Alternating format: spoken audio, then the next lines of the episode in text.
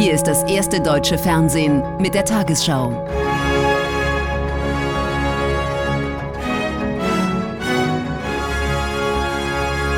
Heute im Studio Susanne Daubner. Guten Abend, meine Damen und Herren. Ich begrüße Sie zur Tagesschau.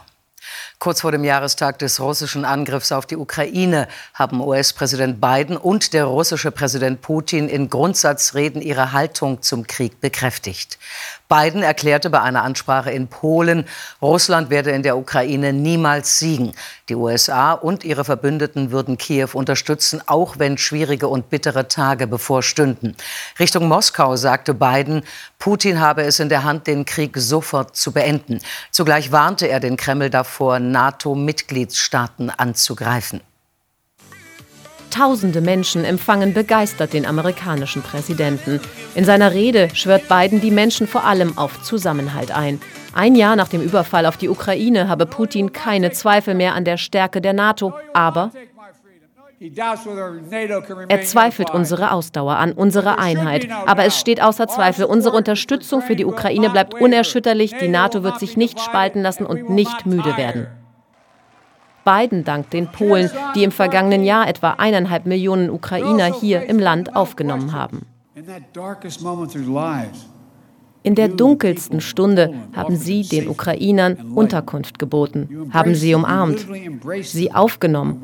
Und währenddessen haben wir zusammen dafür gesorgt, dass Russland den Preis für seine Gewalttaten zahlt.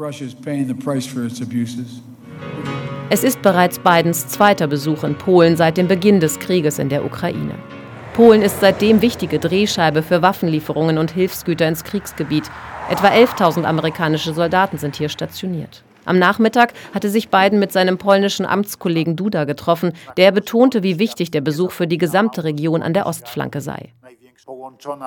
Verbunden mit dem Besuch in Kiew ist das ein sehr starkes Signal der Verantwortung, die die USA immer auf sich nehmen für die Sicherheit Europas und der Welt. Morgen wird Biden mit den sogenannten Bukarest-9-Staaten zusammenkommen, einer Gruppe der östlichen NATO-Mitglieder. Die Rede von Präsident Biden ist ein enorm wichtiges Signal, vor allem an die Staaten der NATO-Ostflanke. Lange hatten sie sich mehr Gehör bei ihren westlichen Partnern erhofft. Bidens zweite Reise nach Polen innerhalb von nur zehn Monaten lässt erkennen, dass das Kräftezentrum der NATO nach Osten rückt. Russlands Präsident Putin gab in seiner Rede zur Lage der Nation vor allem dem Westen die Schuld am Krieg in der Ukraine. Dieser wolle dort einen antirussischen Staat etablieren, sagte der Kreml-Chef in Moskau.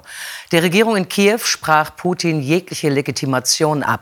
Zugleich setzte er das letzte große Abkommen mit den USA zur Begrenzung von Atomwaffen aus. Ein Schritt, der international mit Sorge aufgenommen wird.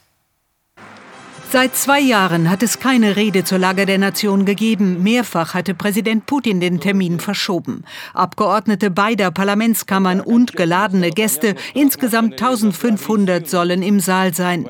Putin beginnt mit einer Tirade gegen den Westen. Er sieht sein Land im Krieg nicht allein mit der Ukraine, sondern mit dem, wie es hier immer wieder heißt, kollektiven Westen.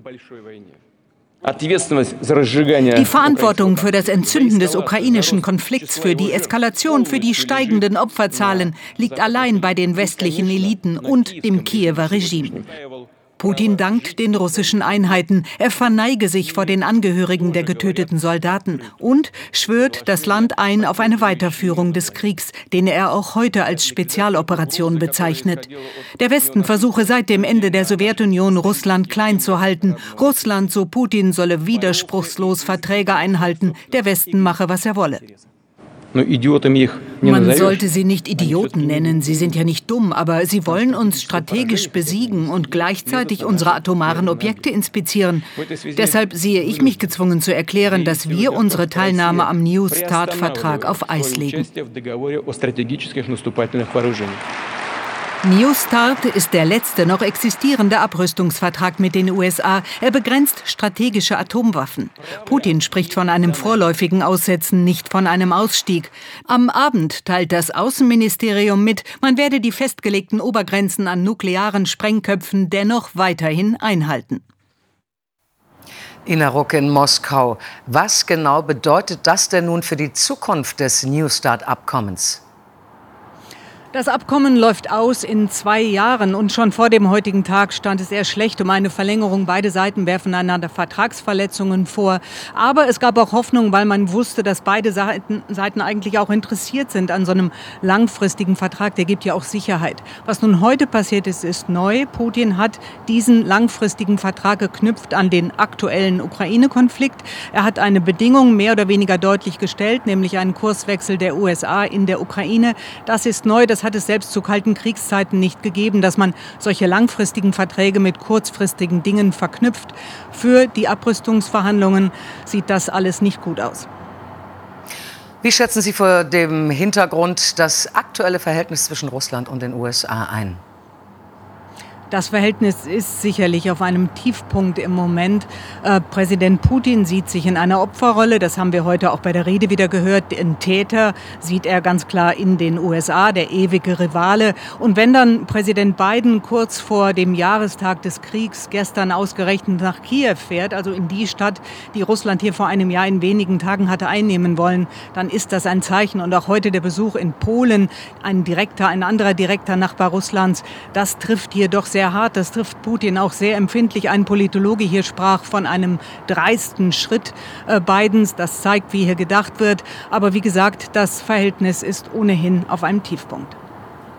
Vielen Dank, Ina Ruck in Moskau.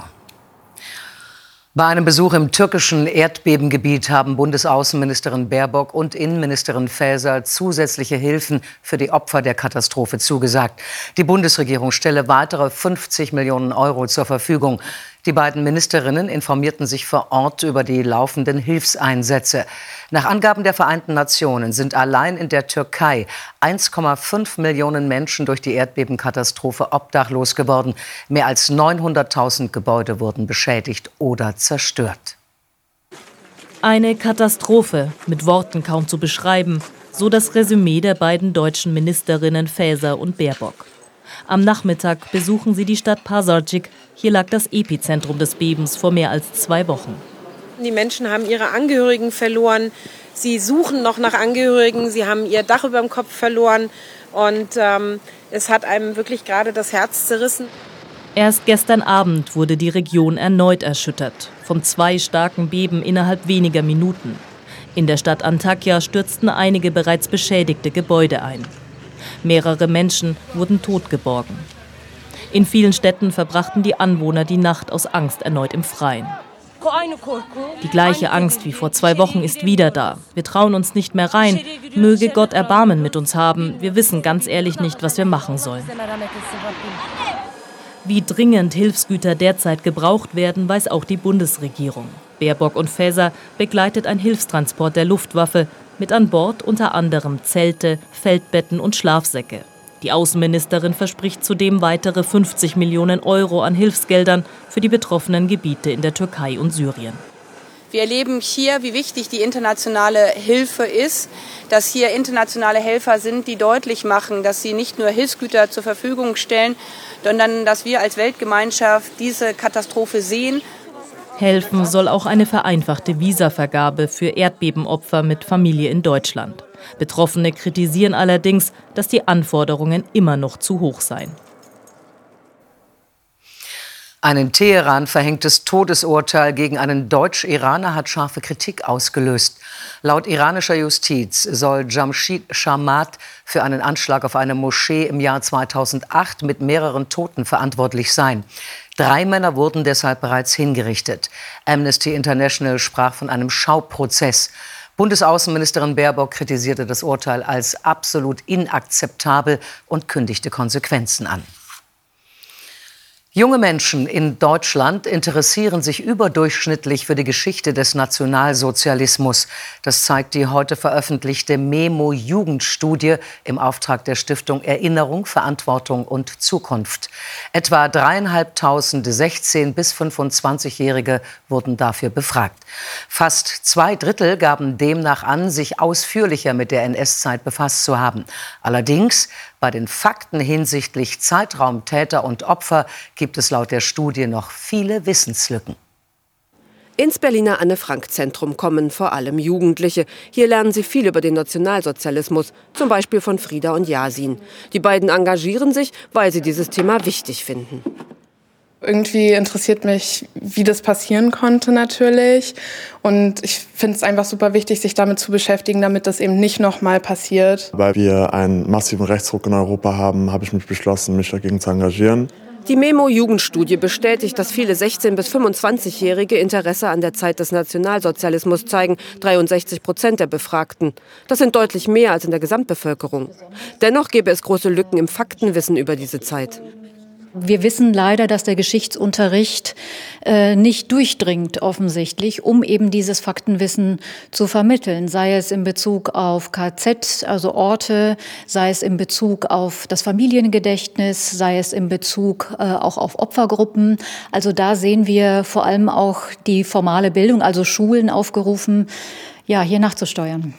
Jugendliche interessierten sich für konkrete Geschichte, etwa Besuche von Gedenkstätten wie das ehemalige KZ Sachsenhausen. Sie seien über Social Media wie zum Beispiel die ARD Instagram Story Ich bin Sophie Scholl erreichbar oder jugendgerechte Filmformate. Zudem regt die Beschäftigung mit der Nazizeit viele junge Menschen zum Nachdenken an.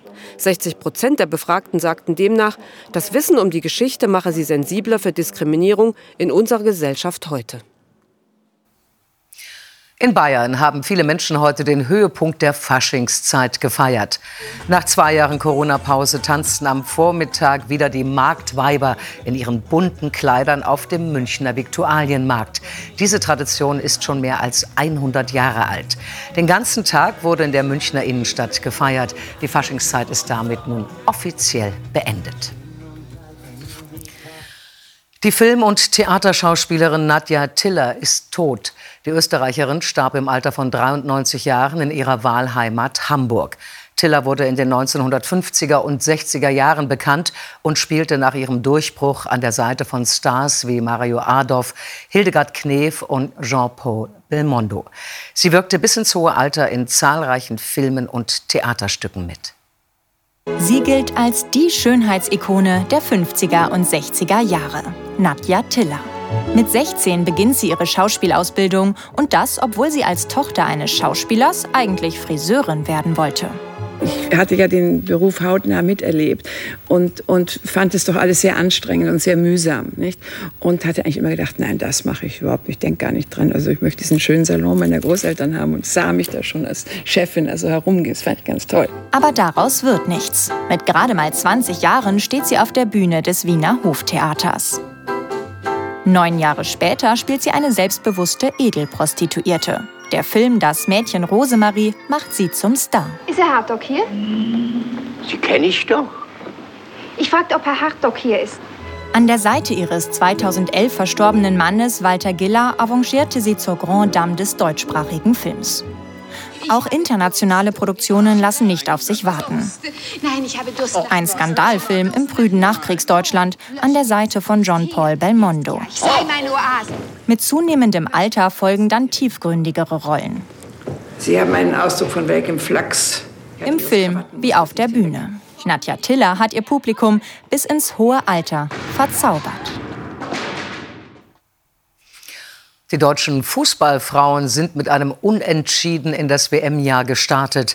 Das Testländerspiel gegen Schweden endete soeben 0 zu 0. Die Partie in Duisburg gegen die EM-Halbfinalistinnen galt als erster Härtetest in Vorbereitung auf die Weltmeisterschaft im kommenden Sommer. Und nun die Wettervorhersage für morgen Mittwoch, den 22. Februar. Der Hochdruckeinfluss im Süden schwächt sich ab. Jetzt nähert sich von Westen ein Ausläufer des Tiefs bei Schottland. Heute Nacht fällt in der Nordosthälfte mancherorts noch etwas Regen, lässt aber nach. Nach Südwesten hin ist es teilweise klar. Morgen zeigt sich neben mal lockeren, mal dichteren Wolken die Sonne. Im Westen ziehen später erste Schauer auf. Heute Nacht im Norden und Osten 7 bis 5, sonst 4 bis minus 2 Grad. Morgen werden meist 10 bis 15 Grad erreicht, auf Rügen 6 Grad. Am Donnerstag viele Wolken und gebietsweise Regen, in Küstennähe später auch Auflockerungen. Am Freitag bleibt es unbeständig mit Regen, im Norden und in der Mitte auch Schneeregen oder Schnee. Samstag schneit es im Stau der Berge im Osten und Südosten auch länger. Um 22.15 Uhr meldet sich Karin Mioska mit den Tagesthemen und fragt die Sicherheitsexpertin Sarah Pagung, wie sie die heutigen Reden von Wladimir Putin und Joe Biden einordnet. Und Steven Spielberg, der heute mit dem Ehrenbären der Berlinale geehrt wird, fühlt sich noch immer als kleiner Junge mit Kamera. Ich wünsche Ihnen einen angenehmen Abend.